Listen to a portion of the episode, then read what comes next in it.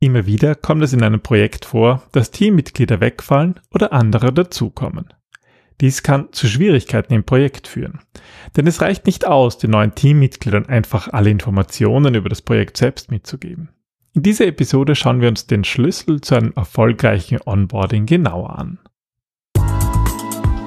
Willkommen beim Design Thinking Podcast, weil Innovation kein Zufall ist. Hier gibt es Tipps und Tricks aus dem Beratungsalltag von Ingrid und Peter Gerstbach, damit du innovative Lösungen entwickelst und erfolgreicher bei der Arbeit bist.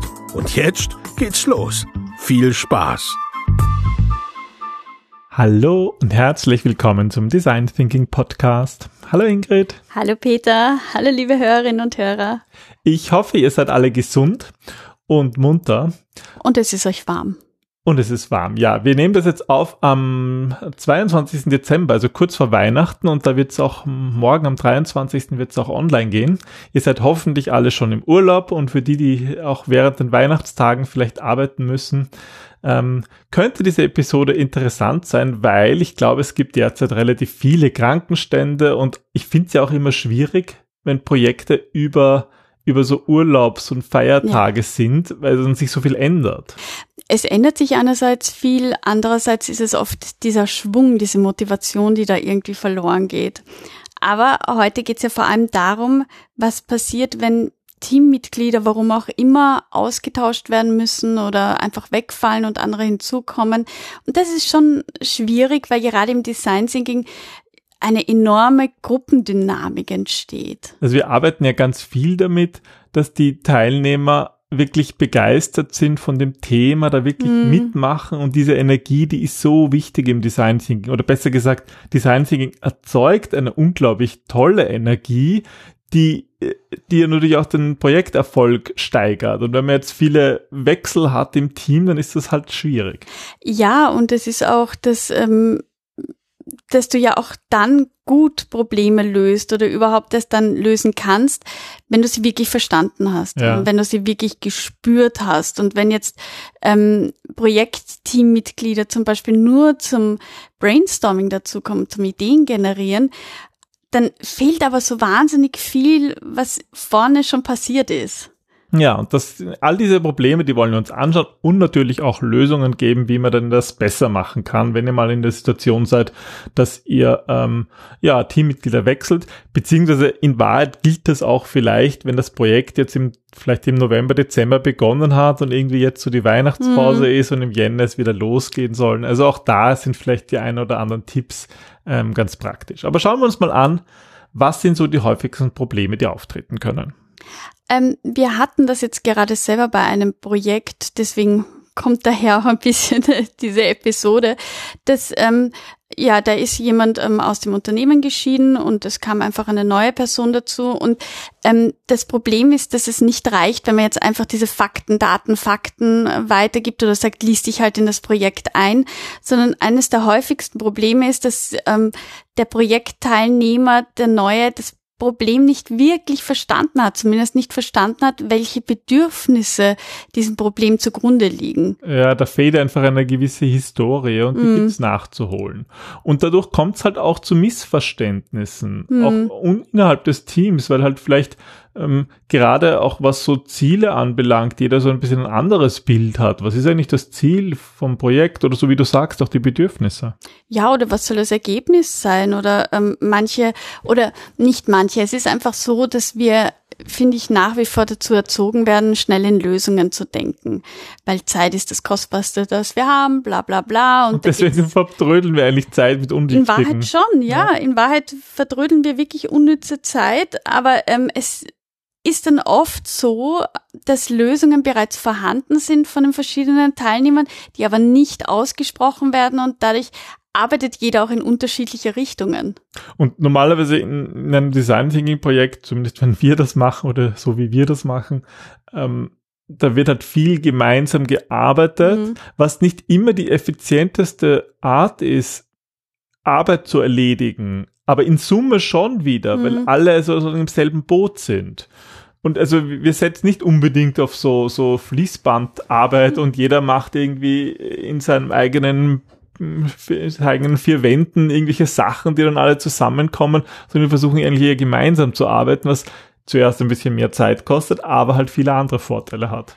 Ja, und ein Vorteil ist eben auch, dass alle gleich begeistert sind. Also dass es irgendwie das ähm, Begeisterung ist etwas, was übertragbar ist mhm. einerseits, mhm. aber andererseits auch da, dazu musst du auch das Problem spüren oder sozusagen die Notwendigkeit oder das ähm, Wissen, wenn du jemandem hilfst, was das für Gefühle auch ja. bei dir auslöst. Ja, das ist ja eine intrinsische Motivation, diese mhm. Begeisterung. Und man sagt, das, was wir machen, das Projekt ist toll und nicht, äh, mein Chef hat mir gesagt, ich muss das Projekt machen. Hm, ja, also das ist, ist ein Riesenunterschied. Ja. Und genau das gilt eben auch zu übertragen. Und, und finde halt auch, hm, dass es, wenn das fehlt, wenn die Begeisterung fehlt, aber natürlich, wenn auch Ziele und Bedürfnisse nicht klar sind, dann gibt es einfach auch Missverständnisse, insbesondere bezüglich Prioritäten im Projekt. Was ist jetzt wirklich wichtig? Hm, und was sollte wann auch erledigt werden oder wie? das versteht man einfach besser, wenn man ein, ein gutes Gefühl hat von den, also von den Zielen des Projekts, dann kann man auch Prioritäten besser ableiten und selbst bessere Entscheidungen treffen. Na, und ein äh, wichtiges Problem, ähm, dass ich finde, dass immer wieder auftritt, was aber oft vergessen wird, ist, dass wir alle menschlich sind. Und ja. ähm, gerade wenn ich in ein neues Team komme und die kennen sich womöglich schon länger oder die haben eben so intensiv zusammengearbeitet, das spürt man ja auch, dann gibt's aber auch viele Fragezeichen, viele Unsicherheiten. Man traut sich dann vielleicht nicht Dinge zu fragen, damit man irgendwie nicht blöd erscheint. Dieses Gefühl, auch dazugehören zu wollen, das ist dann noch mächtiger. Und deswegen ähm, wird da vielleicht der eine oder andere auch eher schüchtern sein, um seine eigenen Ideen hineinzubringen. Und diese Unsicherheiten müssen halt durch eine psychologische Sicherheit ersetzt werden. Ja, und genau das ist das Ziel von einem guten Onboarding-Prozess im laufenden Projekt. Jetzt haben wir uns also viele Probleme angesehen, die auftreten können, aber jetzt schauen wir uns mal besser noch Lösungen an, wie man zu einem erfolgreichen Projekt Onboarding kommen kann. Womit würdest du starten? Also der allererste und für mich wichtigste Schritt ist, dass man mal sicherstellt, dass jeder die notwendigen Informationen hat und vor allem auch auf einem gleichen Stand der Dinge ist. Wobei notwendig jetzt nicht heißt alle, also nicht wir nein, nein, nein. Projektorten auf dem Tisch und sagt, da liest ihr das durch, sondern genau den Punkt hatten wir vorher, ja, sondern dass es wirklich darum geht, ähm, dass dass durch das Projekt durchgeführt wird, dass zwar alle Infos wie Zeitplan und was auch eigentlich bis dato passiert ist, geteilt wird, aber viel, viel wichtiger ist, dass ähm, der oder die neue Kollegin einfach Interviews und Beobachtungen selber macht. Selbst wenn wir sagen, wir sind schon fast beim Prototyping oder wir sind am Ende der ganzen Geschichte, umso wichtiger ist es, den neuen Kollegen oder die neue Kollegin abzuholen. Also vielleicht für die Hörer, die irgendwie über ganz was anderes jetzt auf diese Episode gekommen sind, das ist halt in unserem Design Thinking Vorgehensmodell ist es immer so, dass wir, dass wir Interviews machen selber, dass alle Projektteilnehmer spüren, was ist wirklich das Problem. Mhm. Und das muss natürlich auch dann ein neuer Teilnehmer machen oder neue Teilnehmer Teilnehmerin. Ja, auch um zu sehen, wie die Person, für die dann letzten Endes das ähm, Ergebnis da sein soll oder die Lösung entwickelt wird, wie die sich verhält, in was für ein Umfeld die ist, um da noch mehr Empathie aufbauen zu können. Und das sind Dinge, klar, die kann man erzählen, die kann man miteinander teilen, aber das ist halt noch immer was anderes, wenn ich das selber erlebe und selber sehe. Das sind Gefühle, das sind so, so Zwischentöne, weil für jeden etwas anderes auch wichtig ist. Ja. In der neuen Auflage von deinem Buch 77 Tools für Design Thinking kommt auch eine Methode vor, die sich da ganz wunderbar eignet, und zwar die Methode Story and Capture. Da ist so die Grundidee, dass man die Insights, die das ganze Team schon gesammelt hat, oder besser gesagt, die ein einzelner Team Teamteilnehmer gesammelt hat, es den anderen erzählt. Also der wird halt von dem von dem Interview oder der Beobachtung oder von der Situation erzählt und die anderen können Fragen stellen. Und das ist auch eine ganz wunderbare, wunderbare Weg, neue Teilnehmende ähm, das Onboarding durchzuführen. Ja, es ist ein bisschen die Idee von so einem Lagerfeuer, dass man gemeinsam um ein Lagerfeuer sitzt und sich Geschichten erzählt und eben auch erzählt, ähm, was einem selber wichtig ist oder warum oder welche Verbindung man zu dieser Lösung oder zu diesem Projekt hat. Und das ist vollkommen egal, ob es jetzt um eine technische Lösung geht oder ob es ein, ein neuer Service, der entwickelt werden soll, ist oder was auch immer das Problem ist. Letzten Endes sind es immer Menschen, für die eine Lösung entworfen wird. Und die gilt es halt zu spüren und zu fühlen. Und wir machen das halt dann meistens so, dass wir das wirklich auch in dem Raum, wo wir, die, wenn wir einen Projektraum haben, ist das super. Oder wenn das in unserem Design Thinking Space stattfindet, dann hängen wir einfach überall wieder die Whiteboards, also die Whiteboards und die, und, die, und, und das Brown Paper hin, wo die ganzen Insights hängen und führen doch richtig physisch durch, hm. weil man dann selber wieder im Gefühl ist und dann erinnere ich mich wieder, wen ich interviewt habe und das gebe ich weiter und das ist natürlich auch für die neuen äh, Teamteilnehmer super angenehm, das wirklich zu spüren. Und deswegen auch Geschichten und keine Zahlen, Daten, Fakten, weil mit Geschichten übertragen wir Bedürfnisse, übertragen wir Gefühle. Das ist das Wesentliche, das muss im Onboarding wirklich übertragen werden.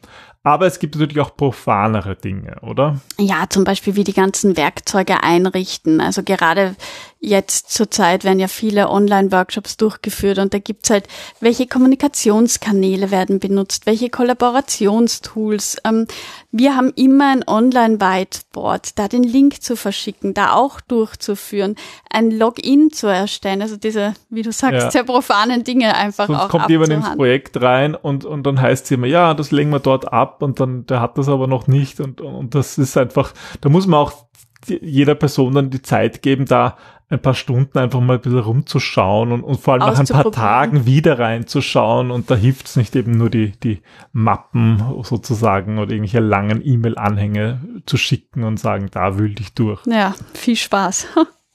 Aber das ist halt das Schöne im Design-Thinking, dass wir das visuell ansprechen, eigentlich immer und das, immer, immer das Wesentliche in den Insights präsentieren können. Ja, es ist nicht so, dass man sich durch 37 äh, Meeting-Minutes durchwühlen äh, muss, sondern man hat einfach immer das Wesentliche an der Hand. Das ist ein großer Vorteil eigentlich der Methode. Ja, und ein noch größerer Vorteil ist, ähm, dass wir nicht nur für Menschen arbeiten, sondern vor allem mit Menschen arbeiten. Genau. Und das ist auch der dritte Schritt, den wir euch empfehlen, wenn ihr eben ein Projekt Onboarding durchführen müsst, dass ihr die Teammitglieder nochmal vorstellt, die verschiedenen Rollen, wer wofür verantwortlich ist.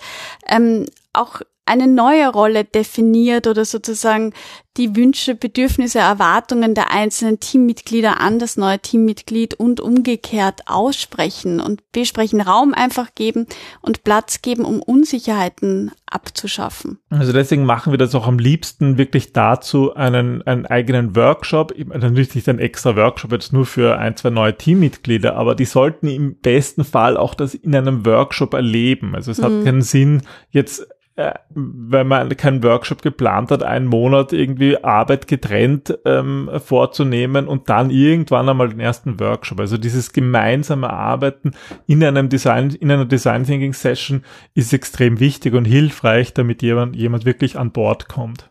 Ja, und damit er auch diese Begeisterung spürt. Genau, die muss er spüren im ganzen Team und dann ist das besser als nur, wie viel wichtiger als jetzt, keine Ahnung, alle Namen zu kennen und alle mm. Verantwortlichen ist natürlich auch wichtig, aber viel wichtiger ist eben zu spüren, wie sind die Leute drauf, an wen soll ich mich melden, mel, äh, wenden und wie, ja, wie wird eigentlich gearbeitet hier? Ja, weil das Ganze ist eben, der Erfolg von einem Projekt hängt ja letzten Endes von den Menschen, vom Team ab, von wie das Team zusammengestellt ist, wie die ganzen Aufgaben verteilt worden sind. Also ihr seid ja dafür verantwortlich, dass das Ganze auch funktioniert. Und deswegen ist das Onboarding wichtig, sinnvoll. Im Idealfall muss es gar nicht stattfinden, aber wenn es mal stattfindet, dann hoffen wir, dass wir euch ein paar Schritte ähm, mitgegeben haben, wie es dann funktionieren könnte. Genau, und falls ihr diesen Podcast jetzt erst Anfang Jänner hört ähm, oder Januar, wie man in Deutschland, glaube ich, sagen würde, mhm. ähm, wenn ihr ihn erst erst später hört und ihr denkt, oh, wir hatten eigentlich da ein Projekt im Herbst und das läuft jetzt weiter, dann denkt daran, dass ihr irgendwie alle jetzt neu seid, weil in den mhm. letzten Monaten ist halt auch viel passiert und es, weiß nicht, dann gab es noch einen Lockdown oder es waren viele Leute krank. Also nach einer längeren Pause ist man auch ein bisschen ein anderer Mensch und muss wieder onboarden und, und da hilft es vielleicht auch wirklich einen Workshop zu machen, der irgendwie sich darauf fokussiert, die Leute wieder neu kennenzulernen, sich wieder ins Thema einzuarbeiten, mhm. das wieder zu spüren, damit wieder Energie und Begeisterung da ist. Das stimmt. Das ist doch ein schöner Neujahrsvorsatz. Genau. Quasi. Das wünschen wir euch, dass ihr wieder gut reinkommt in eure Projekte, dass ihr erfolgreiche Projekte habt, die euch auch Spaß machen. Und so wünschen wir euch eine wunderbare Zeit.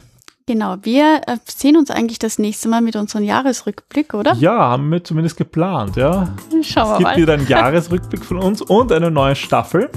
In dieser Staffel wird es auch Änderungen geben, aber wir müssen selber erst unseren Jahresrückblick machen und überlegen, wie es weitergeht, auch mit diesem Podcast.